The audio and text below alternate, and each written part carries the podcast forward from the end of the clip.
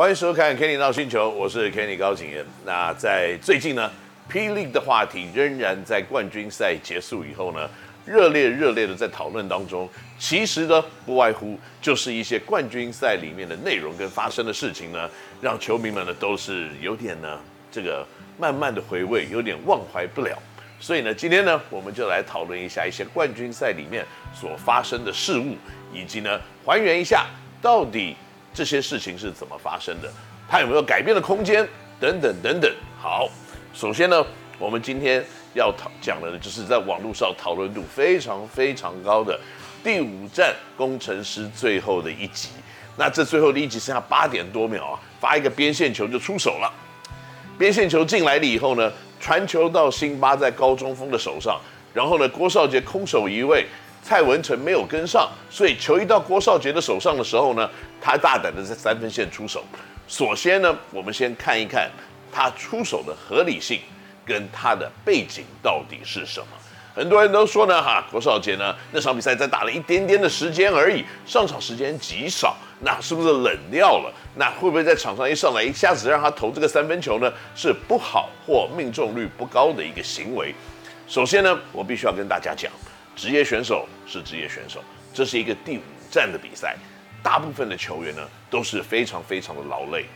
你可以从很多球员的表情呢、腿上的力量、对撞的一个力度都可以看得出来。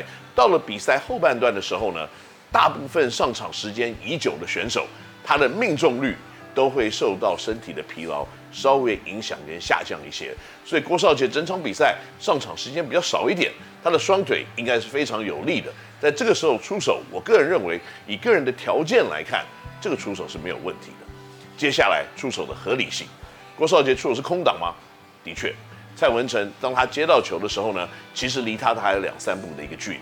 虽然郭少杰慢慢的出手把球投出了以后呢，蔡文成有影响到他的出手，但是这已经是他出手以后所发生的动作，所以出手的合理性，我认为也是存在的。那我们再来观察一下郭少杰到底在冠军赛系列的五场比赛，他的状况到底是怎么样？郭少杰呢，在五场比赛里面呢，他出战了三场，三场比赛平均出手三次的三分球，投进一点三三颗，意思就是说呢，他在这三场比赛出手了九次，投进了四颗，三分球命中率是百分之四十四点四，百分之四十四点四代表呢，他是在有效出手次数里面呢。工程师三分球在冠军赛系列最高的选手，那在这个情况之下，让他来出手有一个空档，那是错误的吗？我个人不这样认为，因为他已经是在身体没有疲劳、有空档的情况，而且是在冠军赛系列的三场出场的比赛里面呢，三分球命中率最高的选手，所以这样子的出手合理性，我认为是正常的。那更重要一点呢，很多人说，哇，是不是应该等到最后一秒再出手？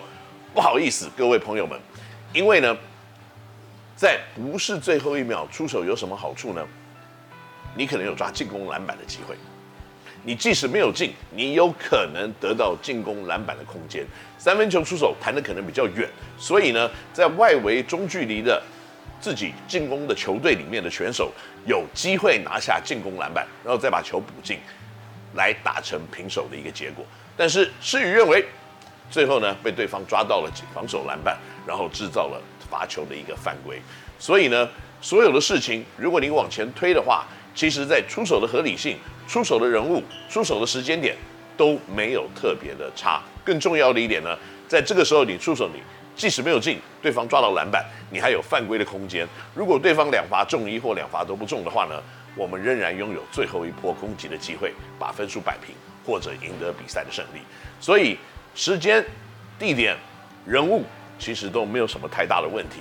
所以呢，如果大家要想说，呃，那鸡蛋里挑骨头了，我个人认为是这样子了。